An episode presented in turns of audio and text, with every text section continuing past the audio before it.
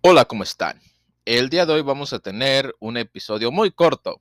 Este es de microbiología médica de Murray. Es el capítulo 74, protozoos sanguíneos y tisulares, y vamos a hablar de las amebas de vida libre. Las amebas pertenecientes a los géneros Negleria, Acantamoeba y Balomutia, Balamutia, perdón, eh, Sapiria, Pedata, Parabacalfia, Parabacalfia, Brancinae y otras amebas de vida libre se encuentran en el suelo y en los lagos, arroyos y otros entornos acuáticos contaminados. La mayoría de las infecciones del ser humano por amebas se adquieren mediante los meses cálidos de verano y afectan a individuos que se exponen al parásito al nadar en aguas contaminadas. La inhalación de quistes presentes en el polvo pueden ser responsables de algunas infecciones, mientras que la infección ocular por especies del género Acantamueva se asocia a la, contaminación de las lentes de contacto con soluciones no estériles utilizadas para su limpieza. Enfermedades clínicas. Negleria, acantamueva y balamutia, sapinia y paravalcafnia son patógenos oportunistas. Aunque la colonización de las fosas nasales es generalmente asintomática, estas amebas pueden invadir la mucosa nasal y el cerebro. La causa más frecuente de meningoencefalitis amebiana primaria, MAP aguda, es Negleria fowleri. La destrucción del tejido cerebral se caracteriza por la meningoencefalitis mortal fulminante. Los síntomas consistentes son cefalea frontal intensa, dolor de garganta, fiebre, congestión nasal con alteración de los sentidos del gusto y el olfato, rigidez del cuello y presencia de signo de Kernick. El líquido cefalorraquídeo es purulento y puede contener muchos eritrocitos y amebas móviles. Clínicamente la evolución de la enfermedad es rápida y el paciente suele fallecer en un periodo de 4 a 5 días. Los hallazgos de la autopsia revelan la presencia de trofocitos de Negleria en forma de quistes. Aunque todos los casos de esta enfermedad eran mortales antes de 1970, desde ese año se han descrito la supervivencia de algunos casos diagnosticados y tratados de forma precoz.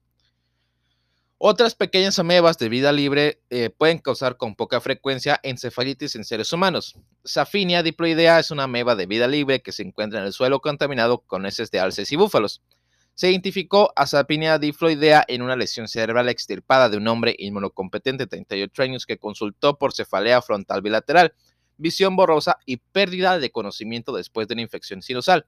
Recientemente se han aislado una nueva especie de ameba de vida libre del género Parabascampia, Parabascampia brancinae en el líquido cefalorraquídeo en un paciente con cefalea, faringitis, vómitos y síntomas típicos de MAP o PAM.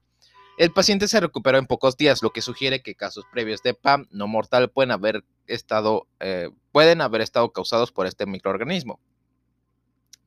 A diferencia de lo que ocurre con las amebas del género Naegleria, los microorganismos de los géneros Acantamueva y Balamutia producen una encefalitis amebiana granulomatosa y abscesos cerebrales únicos o múltiples fundamentalmente en pacientes inmunodeprimidos.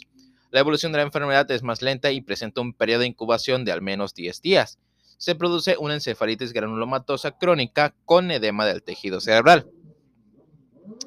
Los microorganismos del tejido acantamueva también pueden provocar infecciones oculares y cutáneas. La queratitis se asocia con frecuencia a un traumatismo ocular que ocurre antes de que la superficie ocular se contamine con tierra, polvo o agua. La utilización de lentes de contacto limpiadas de forma inadecuada se asocia también a esta entidad. La invasión por amebas de acantamueva produce úlceras corneales y dolor ocular importante. Recientemente se han descrito casos de infección cutánea y subcutánea diseminada por acantamueva y balomutia en pacientes con SIDA y en receptores de trasplante de órganos sólidos.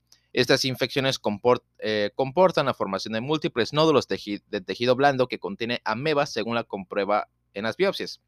Puede producirse también afectación del sistema nervioso central o en los tejidos profundos. Ok. Tratamiento, prevención y control. El tratamiento de las infecciones por amebas de vida libre es generalmente ineficaz. La meningoencefalitis amebiana debida a Negleria, Cantamueva o Balamutia no responde al tratamiento con la mayoría de los fármacos antimicrobianos. El tratamiento de elección para las infecciones por Negleria es anfotericina B en combinación con miconazol y rifampicina. Las infecciones por acantamueva pueden tratarse con pentamidina, ketoconazol y eh, flucitocina, mientras que las infecciones por balamute se han tratado con claritromicina, fluconazol, sulfadiacina, pentamidina y, y flucitocina. La queratitis amebiana y las infecciones cutáneas pueden responder al tratamiento tópico con miconazol, gluconato de clorexidina o isoteniato de propamidina. El tratamiento de la queratitis amebiana puede, requerir trasplante corneal en varias ocasiones o rara vez, enucleación del ojo. Uh, la amplia distribución de estos microorganismos en aguas libres y estancadas hace que la prevención y el control de la infección sean difíciles. Se ha sugerido que las fuentes conocidas de infección sean declaradas prohibidas para el baño, el submarinismo o los deportes acuáticos, aunque es generalmente algo difícil en la aplicación. Hay que reparar las piscinas con grietas en las paredes que permitan la filtración de tierra para evitar que aparezca una fuente de infección. Eso sería todo en este episodio corto. Espero que les haya gustado. Hasta la próxima.